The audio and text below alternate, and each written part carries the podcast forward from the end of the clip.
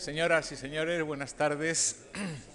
Siguiendo el orden anunciado del curso, contamos hoy con la primera de las dos participaciones que va a tener en él el profesor Arzuaga, a quien, en nombre de todos los que trabajamos en esta casa, agradecemos mucho su colaboración. Juan Luis Arzuaga es licenciado y doctor en Ciencias Biológicas por la Universidad Complutense y es catedrático de paleontología en el Departamento de Paleontología de la Facultad de Ciencias Geológicas de esta, de esta universidad. Es también profesor visitante del Departamento de Antropología del University College de Londres. Es miembro del equipo de investigaciones de los yacimientos pleistocenos de Atapuerca desde 1982, hace 20 años, y desde el 91 codirector con Bermúdez de Castro y el profesor Carbonell, que vendrá la semana que viene, codirector de, eh, de, este equipo, que como ya dije el día pasado ha sido múltiplemente galardonado, por ejemplo, con el Premio Príncipe de Asturias del, 90, del 97 y el Premio Castilla y León de Ciencias Sociales y Humanidades también de, de ese año. Profesor Arzuaga es autor de numerosos artículos en las más importantes revistas del mundo, tanto de ciencia en general como en revistas específicas del campo de la evolución humana. Autor de eh, capítulos de numerosos libros científicos, de algunos de ellos también ha sido editor. Es autor de varios libros de alta divulgación, muy eh, apreciados por el público y algunos de ellos traducidos a varios idiomas europeos. Me refiero a El collar de Neandertal o La especie elegida, y el último eh, de ellos, uh, el, el, enigma de la, no, el, el enigma de la, de la esfinge muy, muy reciente. Invitado para dar ponencias en múltiples congresos científicos internacionales y conferencias en eh, algunas de las más importantes universidades y centros de investigación del, mundo. Es miembro de la Comisión de Seguimiento del Museo del Hombre en París, miembro del comité directivo de la Asociación Internacional para el Estudio de la Paleontología Humana, vicepresidente de la Comisión de Paleontología Humana y Paleoecología del INCUA y es miembro fundador de la Fundación Atapuerca. Todo esto traza, como ya han podido observar, deja entrever una silueta, desde luego brillantísima, pero que personalmente creo eh, que es incompleta. Juan Luis Arzuaga se ha definido en uno de sus libros, con evidente humor, como un paleontólogo en el peor sentido de la palabra, es decir, como un experto en fósiles. Pero no oculta, eh, ni de palabra ni, ni por escrito, algunas de sus otras pasiones, por ejemplo, los bosques, la flora, la fauna, y no porque sea un agradable decorado en la evolución de los homínidos, sino porque cree, y creo que tiene razón, que son parte indispensable de esa evolución. Y también al profesor Arzuaga le gusta mucho salpicar sus libros de divulgación científica con títulos, con eh, citas literarias, casi siempre un poco poéticas, y ello porque le ayudan a dirigir con mayor precisión el mensaje, a eh, pulir el argumento, ya que, según opina, poetas y paleontólogos tienen a la postre el mismo objetivo, que es el hombre. Así que yo, parodiándole un poco cariñosamente y con mucha admiración, por supuesto, describiría al profesor Arzuaga como un eh, eh paleoantropólogo, un antropólogo en el mejor sentido de la palabra. Muchas gracias.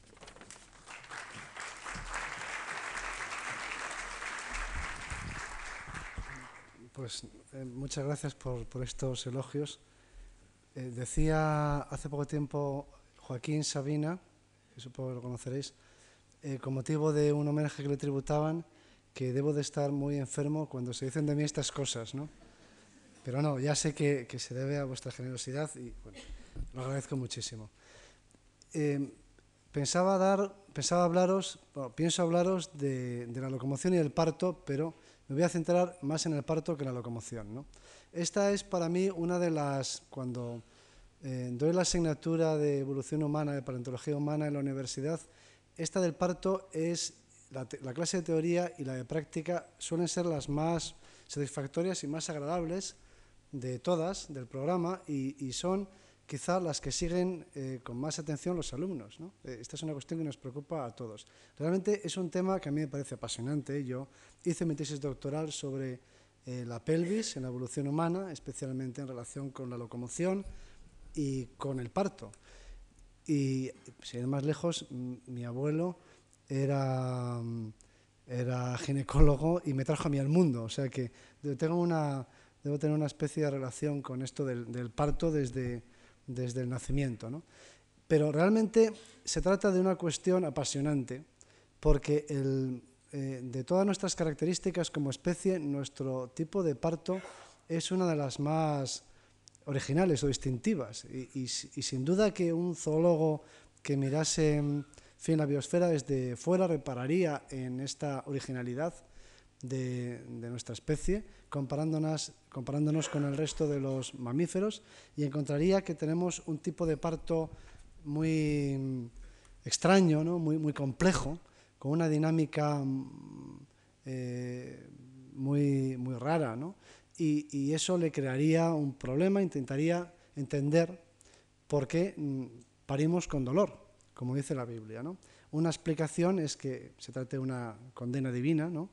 pero los científicos buscamos otras explicaciones. Y las explicaciones eh, que los científicos buscamos para los problemas que nos preocupan a los humanos están en nuestra historia evolutiva. que nosotros eh, buscamos una razón para ese parto doloroso en los antecedentes eh, fósiles de nuestra, de nuestra especie. Y cuando se analiza con esta perspectiva histórica los cambios que han tenido lugar en nuestra anatomía y que han producido este, este parto tan complicado, ¿no? Eh, por otro lado tan, tan apasionante en, su estudio, eh, pues realmente se disfruta mucho. Aparte de esto, del propio interés intelectual o científico, eh, también suelo decir que, porque lo sé por experiencia, que todas mis alumnas o muchas de mis alumnas se acuerdan de mí de una manera muy intensa, eh, al menos una vez en su vida, ¿no? que es cuando tienen un niño y entonces recuerdan eh, todo lo que les está ocurriendo, entonces saben lo que les está pasando. He comentado antes en la clase anterior que no sé si eso les ayuda o no, posiblemente no, porque si recuerdan la, complejidad del parto es probable que se asusten más que eh, aliviarse, ¿no? pero eh, al menos recuerdan lo que aprendieron. No es mi intención enseñar a las mujeres a dar a luz, entre otras cosas porque no hay nada que puedan hacer las mujeres durante el parto, como ahora veremos, simplemente empujar, es decir, simplemente contraer las paredes del, útero, es todo lo que pueden hacer eh, para, ayudar al nacimiento. Eh, pero, sin embargo, al menos entenderán por qué les duele o les dolía, porque ya últimamente con la eh, con las inyecciones epidurales ni siquiera eh, se cumple esa maldición o ese castigo divino de que el parto tenga que ser doloroso. Pero sigue siendo, con dolor o sin él, sigue siendo complejo y desde luego es un tema apasionante como espero, en fin, poner de manifiesto con unas pocas diapositivas. La razón de que el parto sea doloroso es, por supuesto, la evolución y nuestra historia evolutiva y la postura bípeda, eh, por eso eh, el título de la conferencia es Locomoción y parto, porque es la postura bípeda la responsable de que el parto sea tan complejo. Y hay en la evolución del parto dos etapas, dos momentos diferentes. Uno que tiene que ver con la adquisición de la postura bípeda y otro que es mucho más reciente y que tiene que ver con, digamos, el grado de dificultad del parto, el que el parto sea tan ajustado. De manera que podemos establecer tres, etapas en la evolución del parto. Una primera etapa de parto muy fácil al comienzo de la evolución de los homínidos, una segunda etapa de parto eh, biomecánicamente complejo, pero no eh, particularmente difícil, no muy ajustado, y una tercera etapa que es la nuestra de parto laborioso en el sentido de complejo, con muchos movimientos, con una dinámica compleja y al mismo tiempo un parto estrecho, un parto difícil, un parto en el que eh, los diámetros del feto a término pues, em, están muy cercanos a los diámetros del canal del parto, que, por, el que se produce, por el que tiene que viajar el feto a término para salir al exterior. Bien, esta es una diapositiva que muestra a los eh, australopitecos, que son unos antepasados bípedos nuestros. ¿no? En particular, estos son de una de las especies de, del género Australopithecus. Del Australopithecus es una reconstrucción del hábitat y de un grupo de, eh, de, esta, de una especie mm, del África Oriental que se llama Australopithecus afarensis. Y aquí se puede ver que ya en esa época eran bípedos y otras cosas más. Podemos ver que su aspecto es un aspecto, si queréis, eh, más allá de la postura bípeda, su aspecto, eh, la imagen es la de un fin, primate no muy diferente de un chimpancé, no son, y de hecho se los ha calificado con frecuencia, se los ha descrito a estos primeros homínidos de forma impropia, pero muy gráfica, como chimpancés bípedos, porque en realidad se parecen mucho en estatura también a lo que sería un chimpancé puesto de pie, aunque obviamente no eran chimpancés, ni nosotros descendemos de los chimpancés, pero es una manera de expresar lo que hemos sido desde el punto de vista ecológico. Estos homínidos bípedos, en particular estos de la imagen, tienen más de 3 millones de años, tienen entre 3 y 4 millones de años, podéis ver que ya son perfectamente bípedos. Hay postura bípeda eh, con seguridad hace algo más de 4 millones de años, quizá bastante más, pero por lo menos hace 4 millones 200 mil años ya había homínidos de este tipo, australopitecos, que eh, se mantenían y caminaban en pie. Y lo que podemos ver, además de eso, es que pues, eh, su aspecto, sobre todo en la estructura de su cráneo, en el desarrollo de su cerebro, etc., no es muy diferente del de los chimpancés vivientes. En cierto modo, podemos eh, considerar a los chimpancés actuales como unos equivalentes ecológicos, sobre todo, de los primeros homínidos. Estos primeros homínidos eran forestales, ha cambiado eh, muchísimo nuestra visión del hábitat, del ambiente de los australopitecos. Tradicionalmente se los representaba en ambientes eh, más abiertos, en bosques más secos o incluso en ambientes realmente muy abiertos del tipo de las sabanas o incluso de las praderas, eh, de los ecosistemas herbáceos y podemos ver que ahora nos los imaginamos como unos vegetarianos que vivían en un medio forestal, en una selva húmeda en un tipo de ambiente no muy diferente del de los actuales chimpancés. Siempre se hace esta referencia a los chimpancés, hay que tener presente en todo momento, desde luego, que los chimpancés son nuestros hermanos o nuestros primos, pero en ningún caso nuestros antepasados son que compartamos con ellos eh, el 99% de nuestros genes y un antepasado común que vivió hace 6 millones de años. Pero podéis ver que nos imaginamos la vida, la ecología eh, y en gran medida el nicho ecológico de los eh, primeros homínidos eh, como no muy diferente, excepto en la postura y en otros rasgos, de cómo se desarrolla la vida de los chimpancés en la actualidad. Entonces, eh, podemos observarlos aquí y en la siguiente diapositiva, en otra vista, eh, apreciamos que en esa época, con toda seguridad, todavía los homínidos conservaban la capacidad de subirse a los árboles, porque es en los árboles donde se encontraba la mayor parte de su alimento, se, trata, se trataba de unos homínidos que eran esencialmente frugívoros, es decir, que su alimentación estaba basada en los, sobre todo, como en los actuales chimpancés, con los que compartían, se solapaba mucho su nicho ecológico. Y en esta época la alimentación era muy frugívora, los frutos eh, se encuentran en las copas de los árboles y sin duda estos homínidos tenían la capacidad de subirse a las copas de los árboles, que es lo que está representado en esa imagen de la parte derecha de la diapositiva. Capacidad que, por cierto, nosotros no hemos perdido. Es decir, que nosotros los humanos seguimos teniendo de cintura para arriba la estructura de un arborícola. Así que mm, ni siquiera en la actualidad se puede decir que hayamos perdido por completo la capacidad de trepar. Pero en esta época los homínidos treparían a los árboles para encontrar allí la mayor parte de su alimento, la casi totalidad de su alimento. Simplemente la locomoción bípeda era el medio que tenían los homínidos de desplazarse desde un frutal a otro. Esa es la diferencia esencial con los chimpancés vivientes y si se mira bien no es una diferencia tan importante.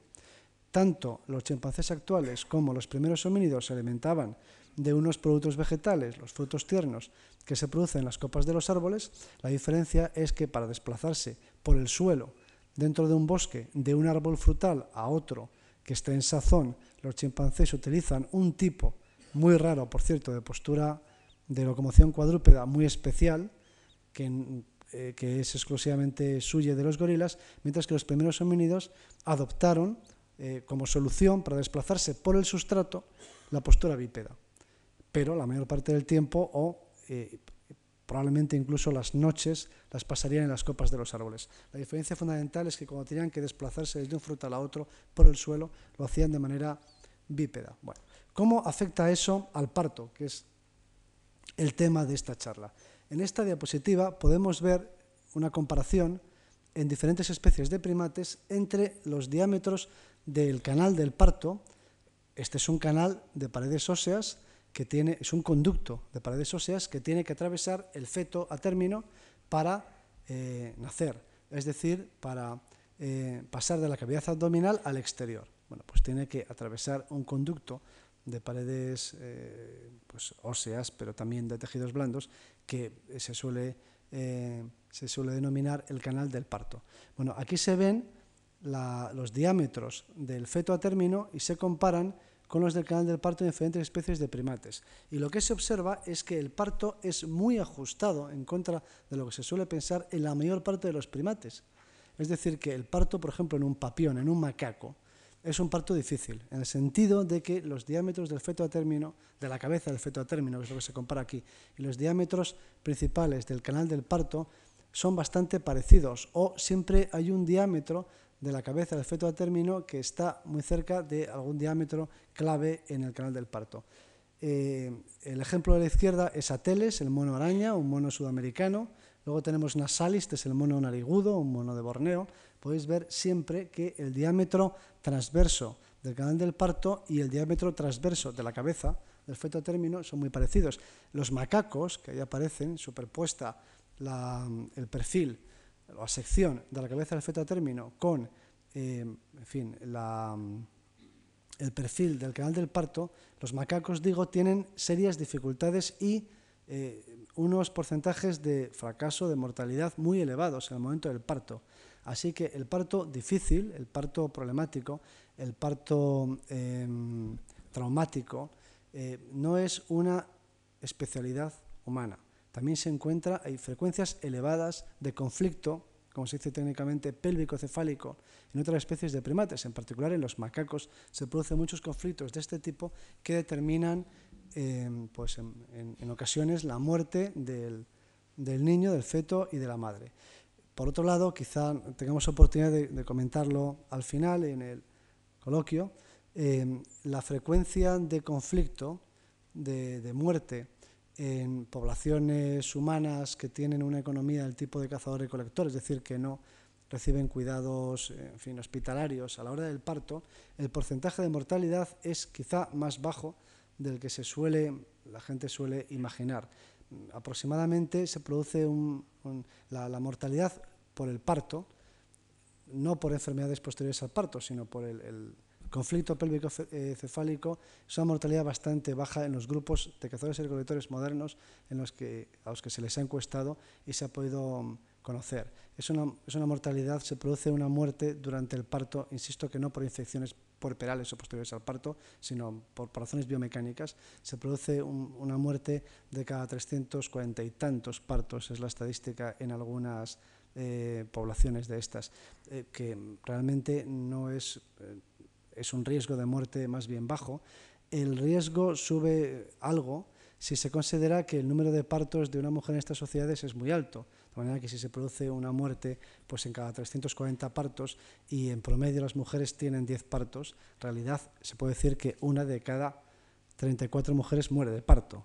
Después de todo, si se tienen muchos partos, obviamente la probabilidad de morir en uno de ellos es superior, se produce pues una cierta mortalidad, pero incluso en la especie humana actual no son cifras quizá tan alarmantes, tal vez como eh, a veces se suele pensar. ¿no? Hay, una, cifra importante, pero no es tan, tan tremenda quizá. Bien, aquí tenemos a la derecha del todo el caso del gibón y abajo vemos el orangután, el chimpancé, el gorila y el humano. Curiosamente, en los primates que están más cercanos a nosotros, como son el orangután pongo, el chimpancé pan y el gorila, el parto es sumamente fácil, sumamente sencillo. Es decir, que aunque no es la regla entre los primates el parto holgado, al contrario, eso es la excepción, esa excepción se da precisamente en los primates más cercanos a nosotros y sin duda se daba también en nuestros antepasados eh, todavía no bípedos, es decir, en los anteriores a los australopitecos como los que hemos visto antes. De forma que podemos imaginar que los primeros homínidos tenían una situación parecida a la del chimpancé. En el chimpancé el parto es facilísimo, es el parto holgadísimo. Una pregunta interesante, fijaros a la derecha del todo, está nuestro caso, del género Homo, en el que se ve claramente que hay eh, unos, eh, unos, diámetros eh, pélvico-cefálicos muy, muy similares, ¿no? y por lo tanto hay, un, hay un, la posibilidad de, cierta de que haya conflicto entre los diámetros de la cabeza del feto y los del canal del parto, pero curiosamente nosotros en esto nos parecemos a los macacos, por ejemplo, o a otros primates que no tienen nada que ver, que están alejados de nosotros. Y sin embargo, los, los parientes más cercanos, y sin duda los primeros homínidos, tienen un parto muy holgado. ¿A qué se debe mm, el, el que el parto sea tan holgado entre nuestros parientes más cercanos? Pues la causa es que son los chimpancés, los orangutanes y los primates son unos primates muy grandes. Y en el crecimiento, en el aumento del tamaño de los primates, se produce un efecto, se sigue una ley que se conoce técnicamente como ley de alometría, no voy a desarrollar ahora, pero quiere decir que cuando un, cuando un organismo aumenta de tamaño, no todas las partes de su cuerpo crecen a la misma velocidad o con el mismo ritmo. Y en el aumento del tamaño corporal de los primates más cercanos a nosotros creció más la pelvis que el cerebro. Y eso hizo que la proporción entre el tamaño del cerebro, el tamaño del cráneo, también del recién nacido, y el tamaño de la pelvis, pues fuera una proporción muy favorable a la hora del parto, porque el cuerpo creció más que el cerebro. Eso es lo que suele suceder, es lo que sucede siempre con el aumento, excepto en nuestra línea evolutiva, en el resto de los mamíferos, al hacerse más grandes, el cerebro crece más despacio que el cuerpo. El resultado es que cuanto más pequeño es un mamífero, más grande es la proporción entre el tamaño del cerebro y el tamaño del cuerpo. Es decir, tiene más gramos de cerebro por cada kilo o por cada gramo de, de peso corporal. Así que cuanto más grande es un mamífero, más pequeño es en términos relativos su cerebro. Eso también sucede entre los primates. Como los chimpancés, gorilas y orangutanes son muy grandes, su cerebro también es muy grande, pero en proporción al tamaño del cuerpo es pequeño. Y eso hizo que el parto fuera muy holgado. Ahora bien, nosotros somos unos primates muy grandes y, de acuerdo con esta ley, deberíamos tener un parto muy holgado, porque nuestro cerebro debería de haber crecido a un ritmo menor que nuestra pelvis y por lo tanto, al ser más grandes que los chimpancés, nuestro parto tendría que haber sido aún más holgado que el parto de los chimpancés, que se puede ver que es un, es un parto facilísimo. Ahora veremos por qué no es así.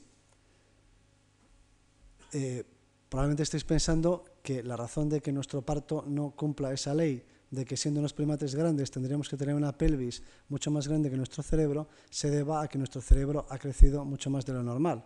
Pero la razón no es esa. La razón es que nos hemos hecho bípedos, porque en los primeros homínidos el cerebro, por ejemplo los australopitecos, el cerebro no es más grande que en los chimpancés. Sin embargo, la pelvis se ha modificado como resultado de la postura bípeda. De manera que en este primer paso, en la historia evolutiva del parto, lo que cambia no es el cerebro, sino que lo que cambia es la pelvis y cambia porque se adquiere la postura bípeda. Aquí tenemos una comparación entre el parto en un chimpancé, y ya entramos en lo que es la dinámica del parto, el parto en un chimpancé y el parto en una mujer humana. Eh, las diferencias fundamentales se refieren a varios aspectos. Uno de ellos es la trayectoria.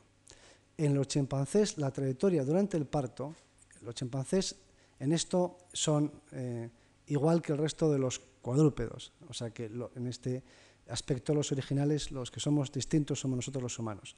En los chimpancés y en el resto de los eh, mamíferos, de los cuadrúpedos, el parto es, se dice, es lineal, es recto, y el feto a término describe en su camino, en su viaje, una trayectoria absolutamente recta. Y el parto es dorsal, de manera que el niño nace por detrás. En los cuadrúpedos el parto se produce por detrás.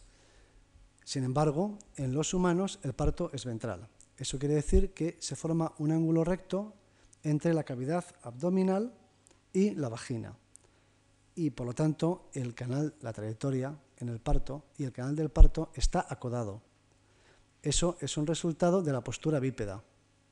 Al ser bípedos, eh, los homínidos modificaron la orientación de la vagina y su abertura pasó de ser dorsal, como en el resto de los cuadrúpedos, como en los cuadrúpedos, como en el resto de los mamíferos, a hacerse ventral. Esto supone una eh, primera dificultad que tiene que ver con eh, la forma acodada de, nuestra, eh, de nuestro canal del parto, de la trayectoria que tiene que describir el, feto a término, y eso es consecuencia directa, como ya digo, de la adquisición de la postura bípeda y de que la, salida de la vagina, la vulva, se sitúe en, con una orientación ventral. De manera que la trayectoria es una dificultad inicial y la otra, hay varias más que iremos descubriendo, pero otra dificultad está en la propia longitud del canal del parto. El canal del parto es muy corto en los cuadrúpedos, como por ejemplo en este chimpancé, y el canal del parto es muy largo en nuestra especie. De forma que tenemos una trayectoria eh, en ángulo recto acodada en nuestra especie, una trayectoria recta, sin problemas, y por lo tanto no exige ningún movimiento especial del feto a término, y es un viaje corto en el resto de los cuadrúpedos es un viaje muy largo el que tiene que escribir el feto a término en nuestra especie. Canal del parto se ha prolongado. Eso tiene también que ver con la adquisición de la postura bípeda. El parto en los cuadrúpedos puede, el canal del parto de los cuadrúpedos puede describirse como, como un cilindro corto. Es un tubo corto. Tiene una forma absolutamente cilíndrica y además es muy bajito, es muy cortito. Por lo tanto, el, parto es breve, en el sentido de que el canal del parto no, es muy largo. Y además no está acodado. Bueno, pues el canal del parto de nuestra especie es un tubo doblado y, como veremos a continuación, retorcido. O sea que no es un tubo, es un tornillo, no es un cilindro, es un tornillo acodado. Y eso hace que la trayectoria sea en ángulo recto y que además se tenga que producir la rotación del feto a término, porque no tiene forma cilíndrica. De manera que lo que caracteriza el parto en nuestra especie es que tiene eh, el canal del parto una forma retorcida, por un lado, y que el parto es ventral en lugar de dorsal. Esas son las dos características principales. Vamos a ver otra diapositiva en la que se compara la situación que se encuentra en un macaco, por ejemplo, que podéis ver a la izquierda, y la situación del parto, en, del comienzo del parto, en la especie humana en la actualidad. El, podemos decir que se ve muy claramente que el canal del parto es, es, muy, muy cortito en el macaco que aparece a la izquierda y es mucho más largo en nuestra especie y eh, no se produce ninguna rotación ni cambio de orientación del feto a término en el macaco. De manera que incluso la posición de la cabeza no se modifica durante el parto.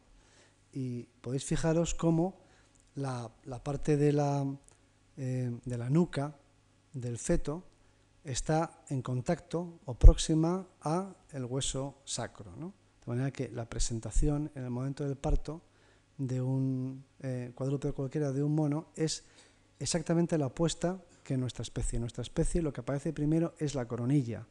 En el caso de un chimpancé o de un macaco, la coronilla ocupa la parte dorsal del canal del parto y lo que aparece es la parte de la frente y de la cara. Eso tiene importantes consecuencias, también de tipo social, puesto que en nuestra especie, al eh, emerger el feto a término por la coronilla, no puede la madre ayudarse a sí misma haciendo tracción, o no debe hacer tracción, porque corre peligro, grave peligro, de lesionar la médula al nivel de las vértebras cervicales.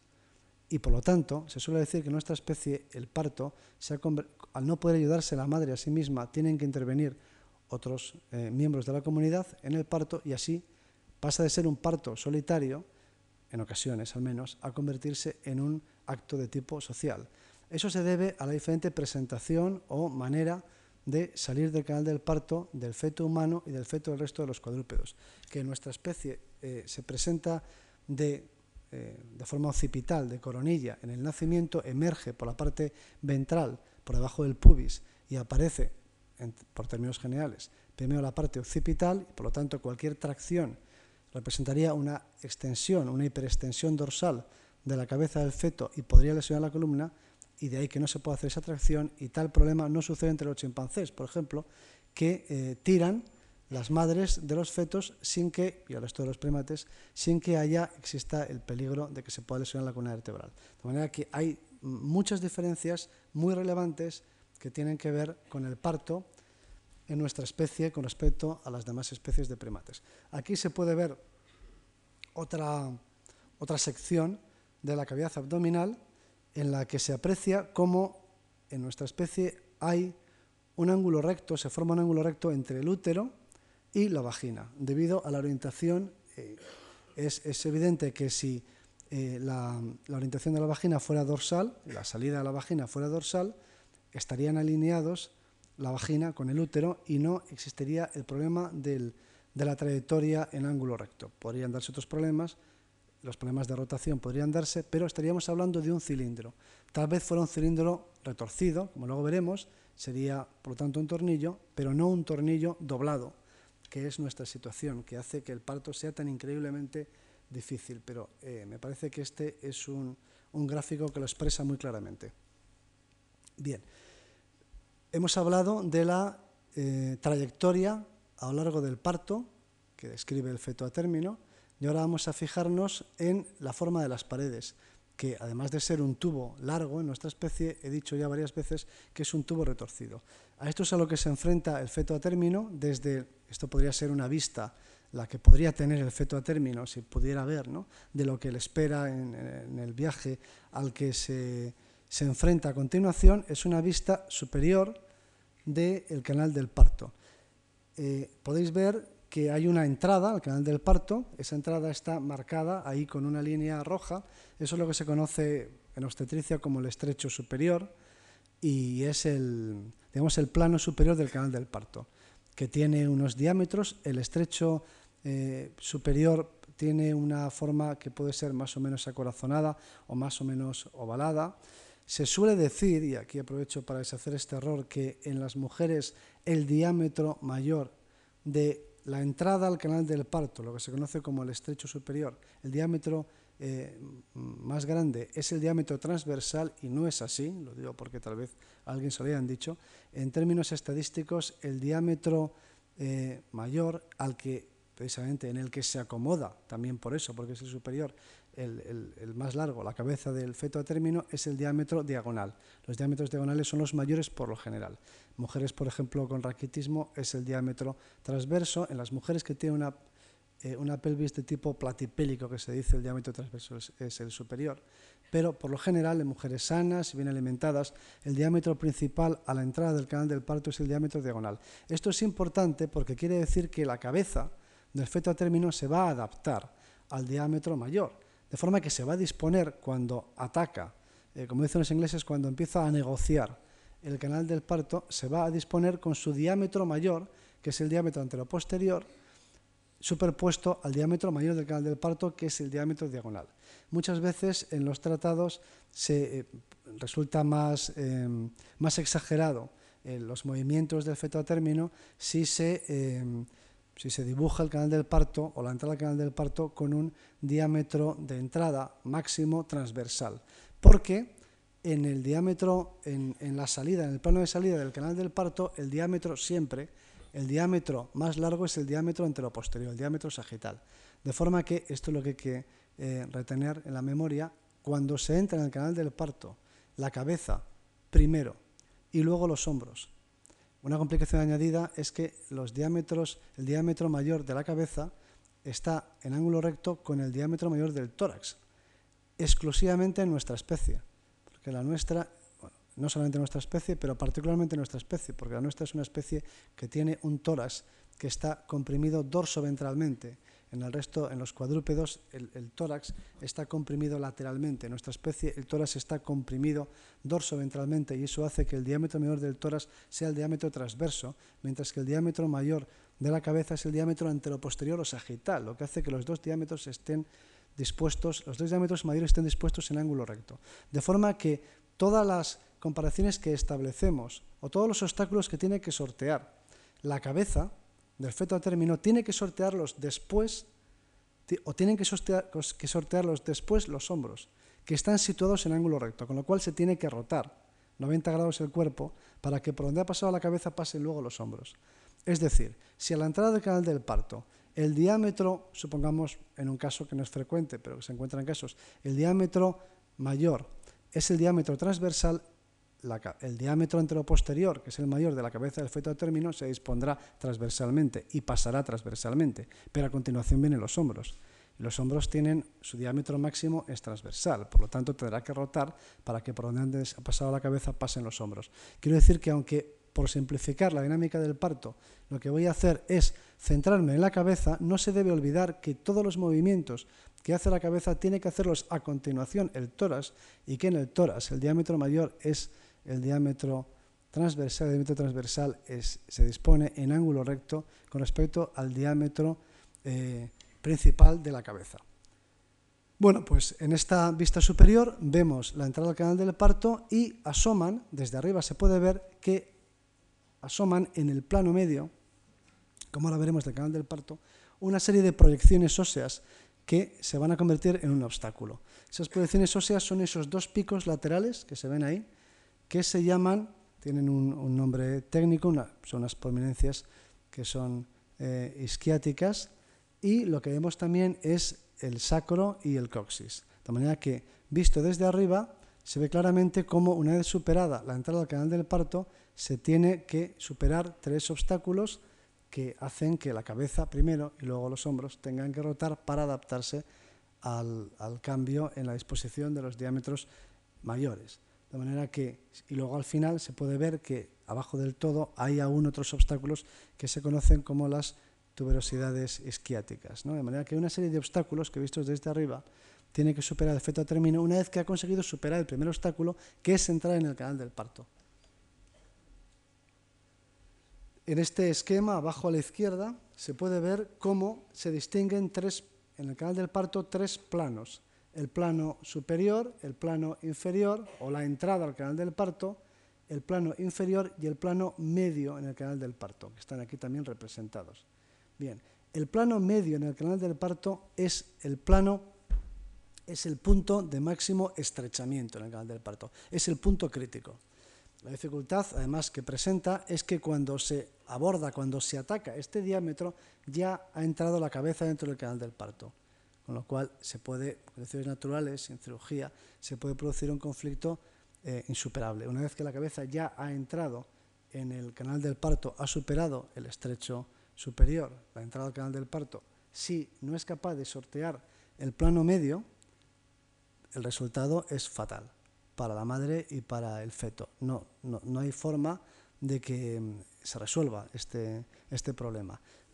Eh, este conflicto se produce cuando se da porque la cabeza del feto a término no es capaz de rotar para cambiar de orientación y atacar el plano medio del canal del parto con una disposición sagital. Es decir, a la entrada del canal del parto el diámetro superior es el transversal o el diagonal, pero en el plano medio el diámetro más largo es el diámetro anteroposterior o sagital, con lo cual la cabeza tiene que rotar primero y no nos olvidemos que los hombros tienen que rotar después. De manera que si suponemos que la cabeza del feto a término entra en el canal del parto adoptando una orientación, por ejemplo, transversal, si el diámetro máximo es el transversal, o diagonal, y no rota a la altura de las, estas prominencias isquiáticas, es decir, no se orienta sagitalmente, se queda encajado. Y lo que sucede a continuación es que simplemente la madre sigue contrayendo el útero y sigue impulsando el feto, lo que sucede en condiciones naturales en cirugía. Y poco a poco se van debilitando las contracciones del útero y poco a poco, pues, si el feto está encajado y el feto no rota, y nadie lo puede hacer rotar, es decir, si no hay conocimiento técnico, no existe la posibilidad de hacerlo rotar, si no hay un, obstetra que lo haga que lo haga rotar, pues ¿qué es lo que sucede en las eh, eh, poblaciones humanas que no tienen eh, medicina occidental o medicina moderna, lo que sucede es que finalmente pues la madre pierde la capacidad de, de empujar, se termina por fatigar el músculo del útero y ya está, y eso es el final de la historia para el hijo y para la madre. De donde se, eso sucede, como he dicho antes, en una proporción pues, relativamente baja pero que teniendo en cuenta el número de partos elevados que pueden tener las mujeres en este tipo de economías, pues hace que la mortalidad, el número de mujeres que acaban muriendo de parto, pues sea una cifra respetable, desde luego una cifra inaceptable para las poblaciones modernas. Hay otra causa de muerte en relación con el parto que son las fiebres puerperales después del parto, pero no me estoy ocupando en este momento de ellas. De aquí sacaré una consecuencia sobre la marcha, pero que me parece que es muy notable, y es que eh, eh, romperé una lanza a favor de, la tan denostada ciencia occidental, esto va a ser eh, un alegato quizá polémico, y en contra de las que muchas veces se nos presentan como sabidurías milenarias de culturas orientales, por ejemplo. La única eh, civilización o cultura, como se le quiera llamar, que ha sido capaz de ayudar a la mujer ha sido la occidental. Es la nuestra la única civilización en la que se puede ayudar a las mujeres en el parto. La razón, o mejor dicho, eh, la causa de que seamos capaces de ayudar a las mujeres en el parto es una bien sencilla y es que entendemos el mecanismo del parto, así de simple. El resto de las civilizaciones y culturas, por muy milenarias que sean, lo único que pueden hacer ante un conflicto pélvico-cefálico a la hora del parto es rezar. No pueden hacer otra cosa no porque no sean inteligentes, sino porque no conocen el mecanismo, no saben cómo funciona. De manera que la ciencia occidental ha sido la única que ha ayudado a las mujeres en este difícil trance, no, no es por lo tanto después de toda nuestra sabiduría tan, tan despreciable.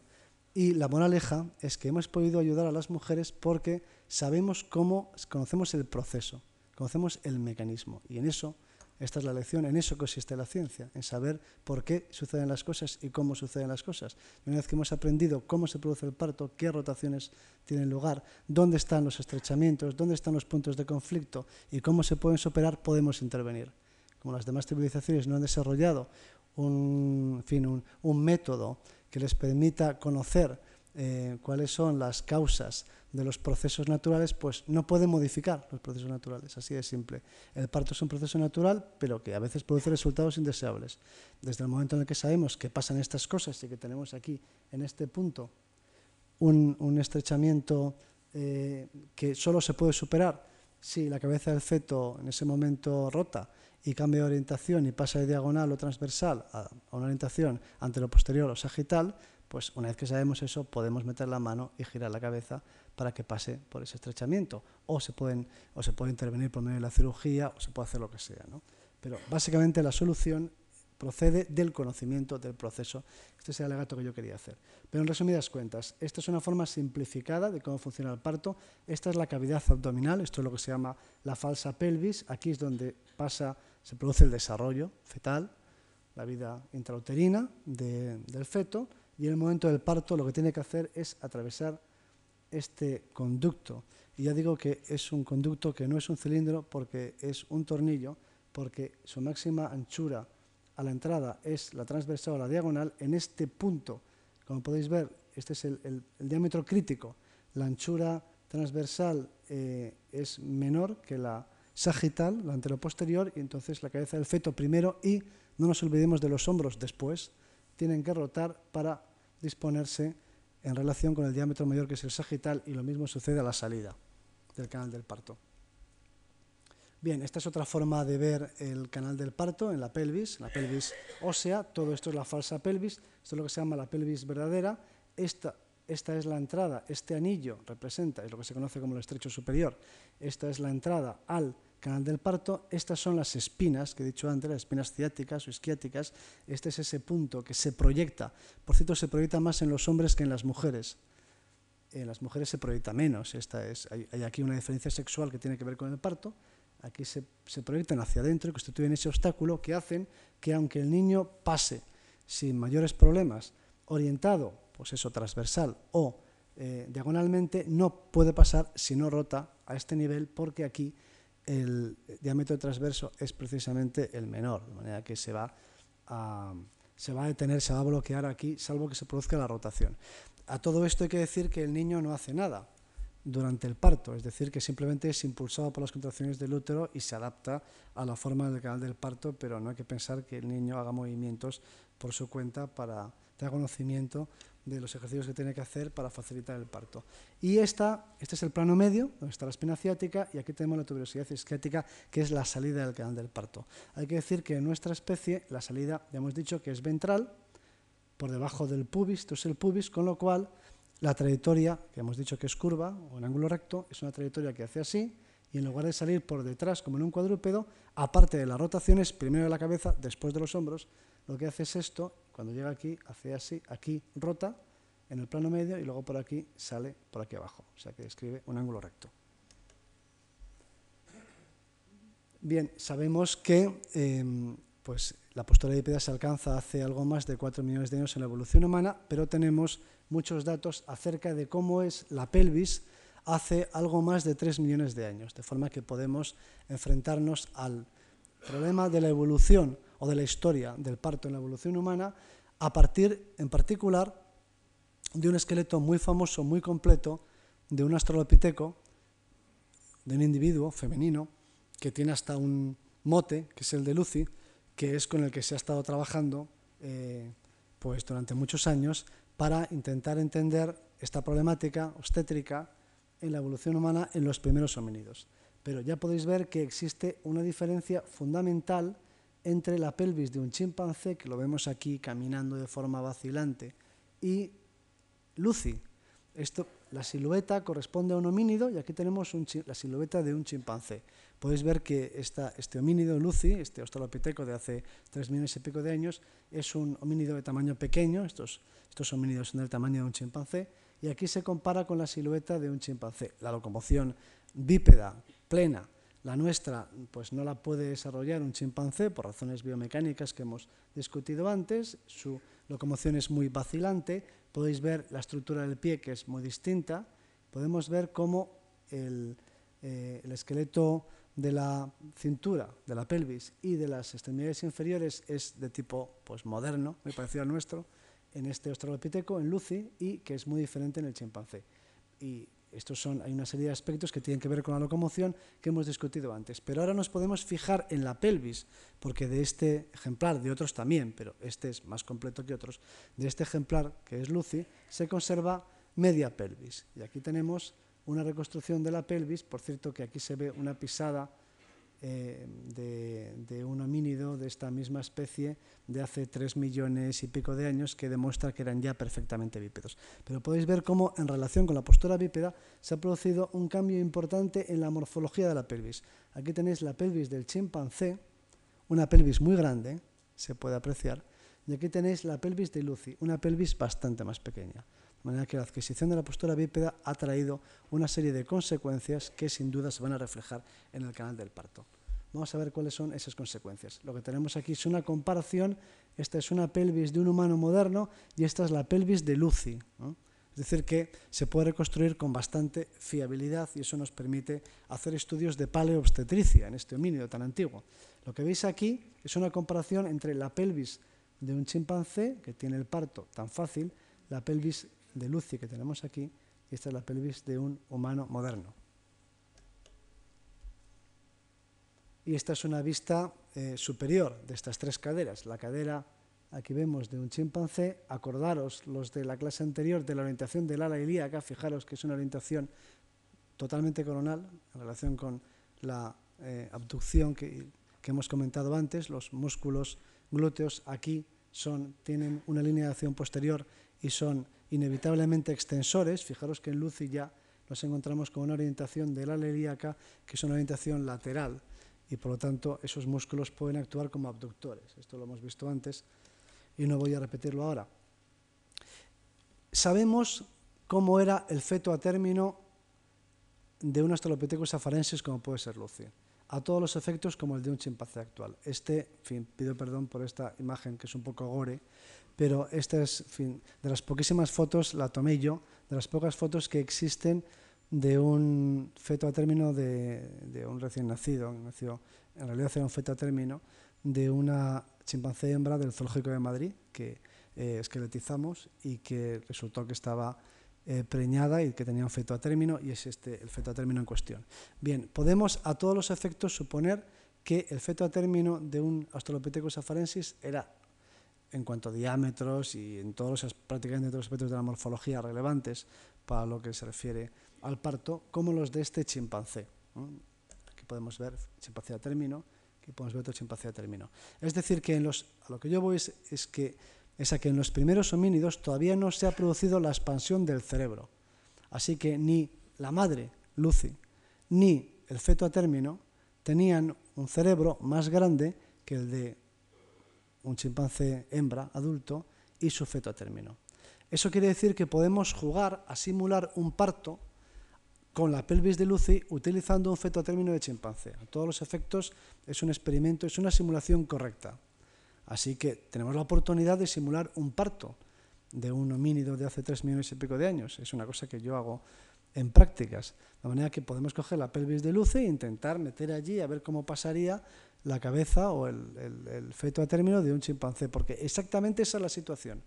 No conservamos los músculos, por supuesto, pero conservamos las paredes óseas del canal del parto de nuestro Australopithecus de, hace, de un antepasado nuestro de hace tres millones y pico de años y tenemos un feto a término que a todos los efectos es como el de un eh, eh, feto a término de un homínido nuestro de esa misma época. Así que tenemos la oportunidad de, reproducir el parto de Lucy. Vamos a ver qué sale de, esa, de ese experimento. ¿no? Bueno, lo que tenemos aquí, en este lado, es cómo se produce el parto en la especie humana actual.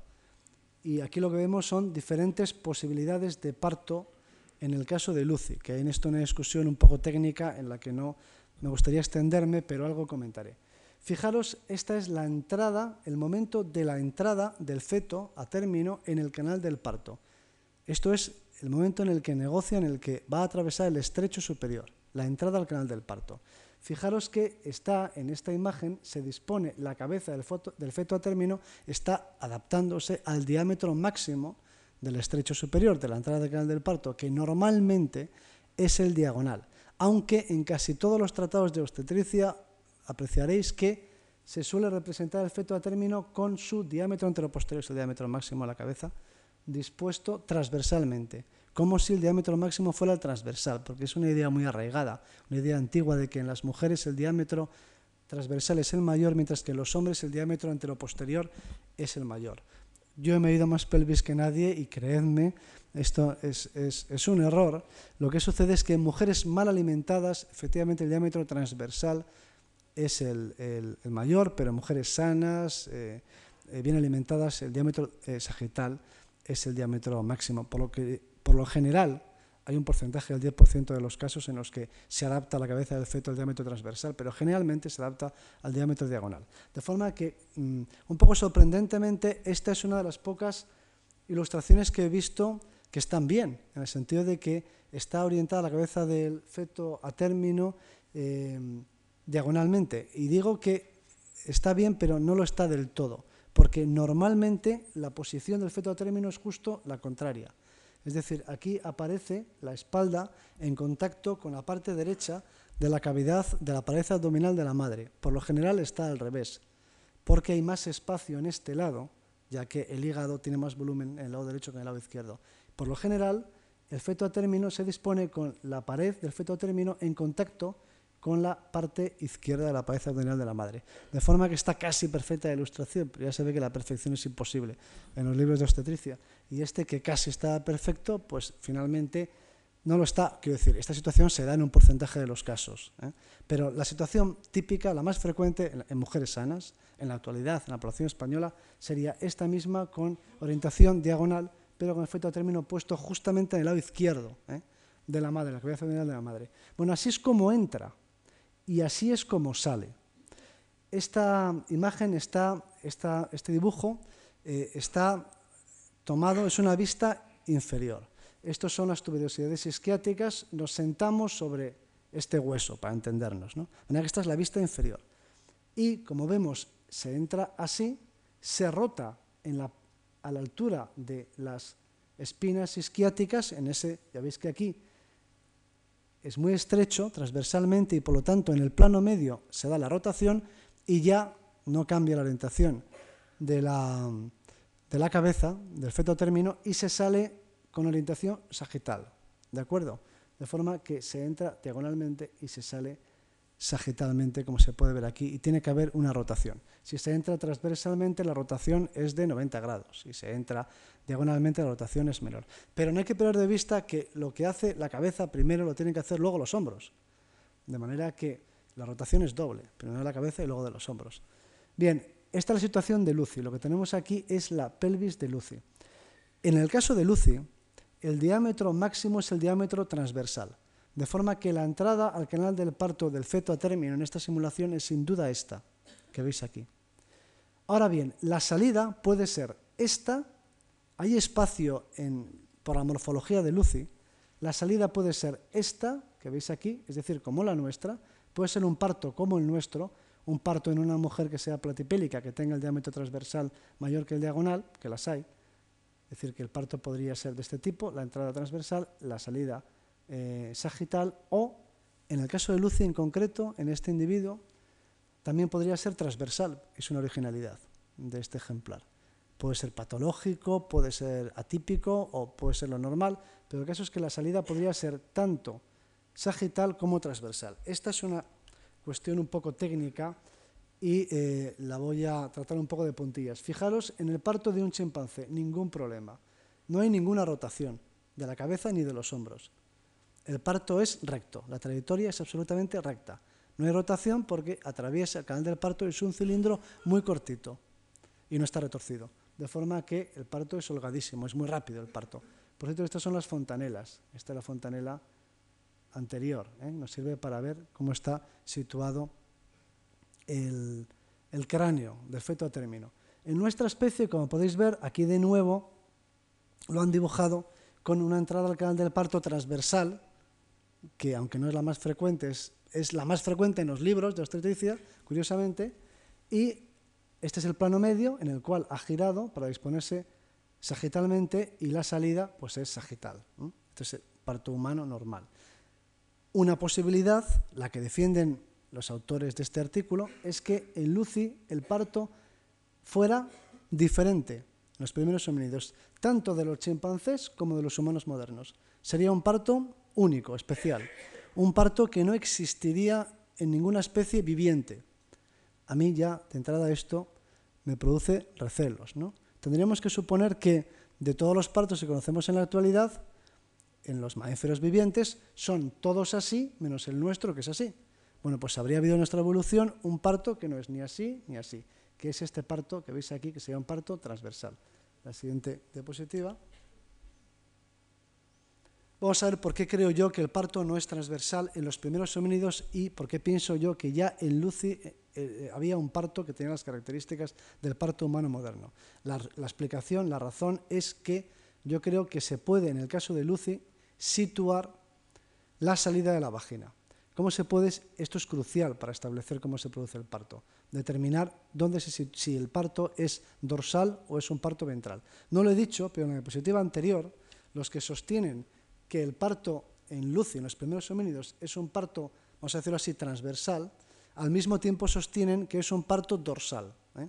Es un parto como este, solo que transversal. Veis que aquí el parto es totalmente sagital, nuestra especie es primero transversal o diagonal y luego sagital, y ellos sostienen que en los primeros homínidos es un parto en el que no hay rotación y además es transversal. Es decir, un parto eh, que se parece a este, al del chimpancé, que es el del resto de los eh, mamíferos, en que no hay rotación, pero que es especial en el sentido de que es transversal todo el tiempo. Se parece al nuestro en que a la entrada es transversal, eh, al menos en algunas mujeres, pero no se parecen nada más, porque no es rotación. De forma que sería un parto específico para los primeros homínidos, que sería dorsal, como en el resto de los cuadrúpedos, solo que transversal. Bueno, vamos a ver por qué creo yo que no es así y que ya en los primeros homínidos nos encontramos ante un parto de características modernas. Porque se puede, a mi juicio, determinar si el parto es dorsal o es ventral. ¿Cómo se puede determinar si el parto es dorsal o es ventral? Pues estableciendo la posición de la vulva, donde está la salida de la eh, vagina. ¿Cómo se puede saber dónde está la salida de la vagina? Pues estudiando la forma del hueso púbico. Como podéis ver, este es, este es un pubis femenino y aquí tenemos la, salida de la vagina, la vulva, y aquí tenemos estos bordes que delimitan un triángulo llamado triángulo subpúbico. De manera que en nuestra especie la salida de la vagina se sitúa por debajo del pubis, en el triángulo subpúbico que veis aquí, que tiene esa forma. No hace falta que diga que en las mujeres, para facilitar el parto, el ángulo subpúbico es mucho mayor que en los hombres. De manera que en los tratados de medicina clásicos se solía decir que el ángulo subpúbico en los varones es como así, se hace con estos dos dedos, mientras que las mujeres es así, se hace con estos dos dedos. Para hacer más fácil el parto, existen diferencias en la morfología de la pelvis de las mujeres y de los hombres. Algunas diferencias tienen que ver con esas proyecciones hacia adentro, que veíamos que dificultaban el parto, las del sacro y las de las espinas ciáticas. En las mujeres, el sacro por detrás y las espinas ciáticas eh, hacia el centro se proyectan menos que en los hombres. Y además en las mujeres, para facilitar el parto, el ángulo subpúbico es mayor.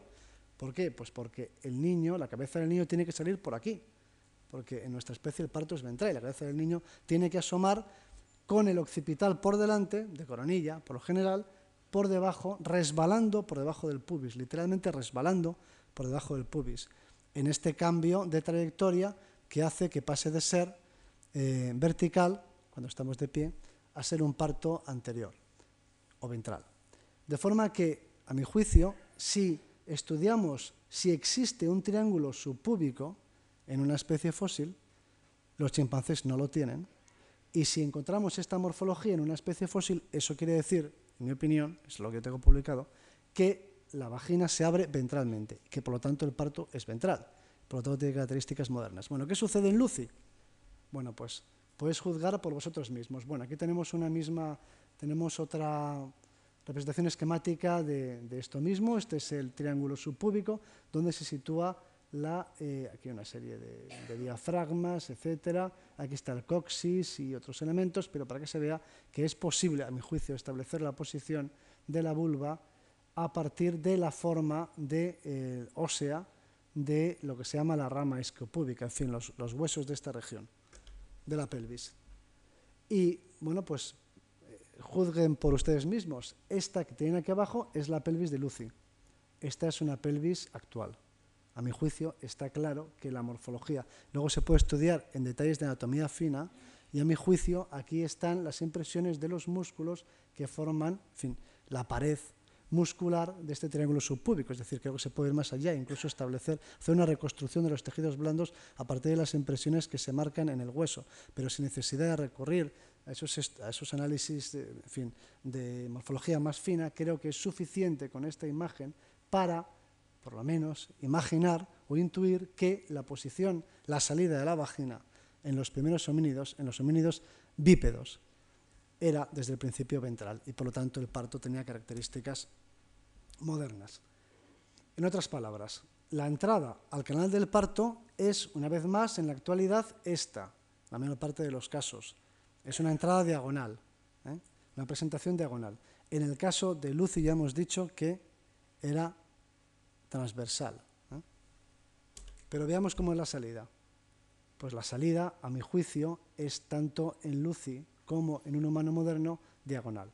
Así que yo no veo diferencias entre Lucy y los humanos modernos. Y por lo tanto creo que el parto en Lucy era así. Eso es lo que yo he publicado. Creo que el parto en Lucy, esta es una mujer actual, esta es Lucy concretamente, y yo creo que en Lucy la trayectoria ya es curvada y hay rotación porque la entrada es transversal, en el caso de Lucy en lugar de ser diagonal es transversal, y la salida es sagital como veis aquí. Aquí podéis ver cómo aflora el occipital, eso que he comentado antes, de que la madre no puede ayudarse, no puede hacer tracción en el momento del parto porque la cabeza está en flexión dorsal o en hiperextensión, como le queréis llamar, y si tirase del cráneo hacia atrás para, para ayudarle a salir, podría producir esta hiperextensión esta flexión dorsal podría producir una lesión eh, medular grave. ¿no? Eso, eso, determinaría, dicen, han dicho algunos eh, investigadores que, que, estudian esto desde la perspectiva más etnográfica,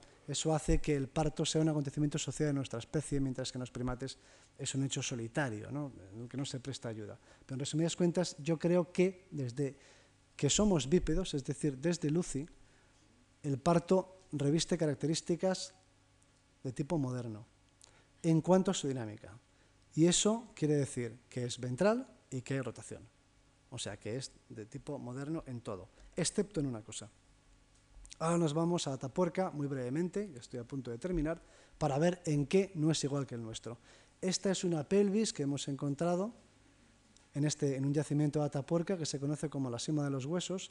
Esta es una pelvis masculina, pero tenemos también pelvis femeninas, es decir, que los estudios obstétricos los hacemos con las pelvis femeninas, pero es este el que presentamos en las fotografías, porque el masculino, porque está más completo y se ve mejor su anatomía. ¿no?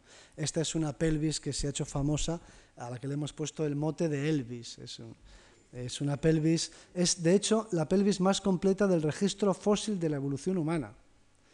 Hay otra pelvis hay tres pelvis en el registro fósil de la evolución humana. Una es la de Lucy, que es media pelvis y está deformada. Otra es la pelvis de un yacimiento israelí que se llama Kevara, una pelvis que tiene 60.000 años y que tuvimos que investigar en relación con la de Elvis y que en sí misma tiene una historia eh, muy interesante, pero que no voy a poder ahora detallar. Y la tercera pelvis, y la más completa de todas, es esta de Elvis. Así que lo que estáis viendo aquí es la cadera más completa que se ha encontrado jamás. Y ese jamás incluye también Atapuerca. Es decir, es tan raro encontrar una pelvis completa, incluso en Atapuerca, que no hemos vuelto a encontrar otra completa. Porque el hueso de la cadera es un hueso esponjoso, su mayor parte, y por lo tanto se conserva muy mal. Y hay apenas ahí como ya se ha visto pelvis eh, medianamente completas y esta es la única que existe no hemos vuelto a encontrar otra. A mí me encantaría, uno de mis, eh, eh, de mis deseos más profundos es encontrar una pelvis femenina para la cual ya hemos dicho alguna vez que incluso tenemos reservado un nombre, este más, más español, más castizo, que es el de Lola. Bueno, que si algún día encontramos una pelvis femenina, la llamaremos Lola.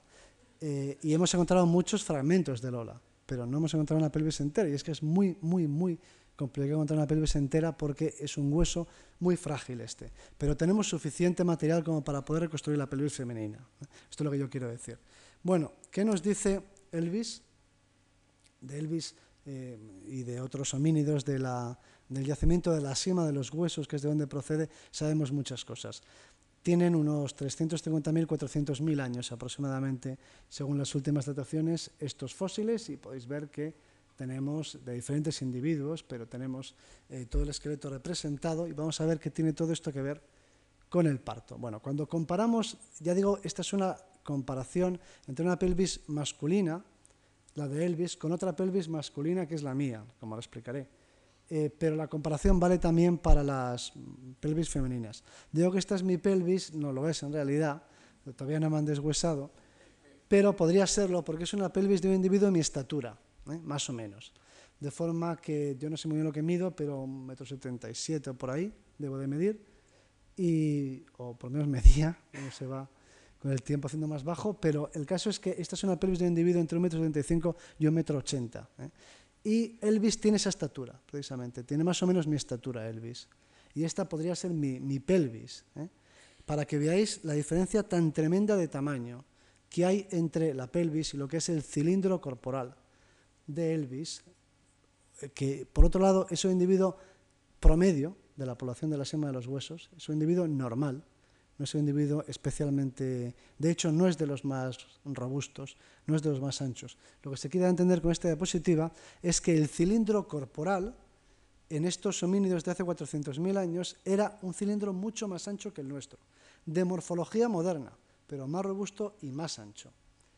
Eh, de forma que podemos también aquí simular el parto, y esto lo hemos hecho informáticamente y lo que aparece es una simulación del parto, en el caso de la pelvis eh, de, la hipotética Lola, ¿no? que algún día esperamos encontrar entera. Ya digo que tenemos muchos fragmentos como para construir varias Lolas, ¿no? que no tenemos ningún individuo totalmente completo. Pero lo que quiero mostraros con esta diapositiva es que nosotros imaginamos el parto, en el caso de la cima de los huesos, con características modernas. Este feto a término podéis ver que, tiene, que va a nacer por debajo del pubis y que tiene pues, una orientación que es la que le corresponde a un feto a término moderno. Así que nosotros pensamos que el parto en estas poblaciones de hace 400.000 años era un parto de características modernas en cuanto a rotación y en cuanto a trayectoria. Pero ya he dicho antes que también creo que eso es válido para los primeros homínidos bípedos. Es decir, que yo pienso que desde que eh, existen homínidos bípedos, el parto tenía ya estas características modernas de trayectoria de parto ventral, ser un parto ventral con trayectoria, por lo tanto, en ángulo recto, y de las rotaciones características de nuestro parto, y eso también se da aquí. Entonces, ya para finalizar, ¿en qué es nuestro parto distinto? En una sola cosa. Nuestro parto no es diferente del parto de los primeros homínidos bípedos y de los, las poblaciones del Pleistoceno medio en cuanto a su dinámica. Es distinto en cuanto a su dificultad.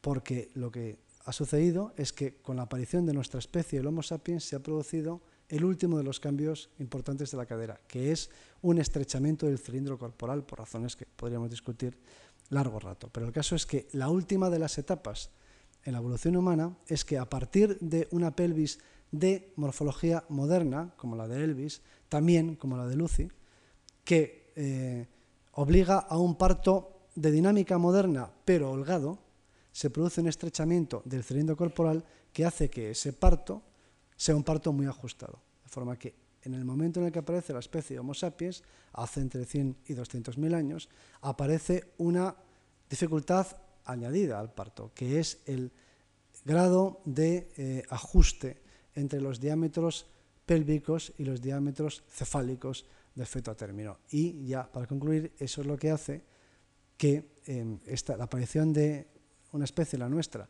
con un cilindro corporal tan estrecho, es lo que da lugar a esta maldición eh, bíblica de que el parto en nuestras las mujeres de eh, la especie humana sea tan doloroso. Y como decía al principio, ya para terminar, no sé si con esto aliviaré los eh, trabajos y dolores del, parto de las mujeres, pero por lo menos habré, espero, contribuido a que sepan qué es lo que está pasando, que después de todo, para un animal racional, como somos nosotros, siempre espero que sea un consuelo. Y nada más, muchas gracias.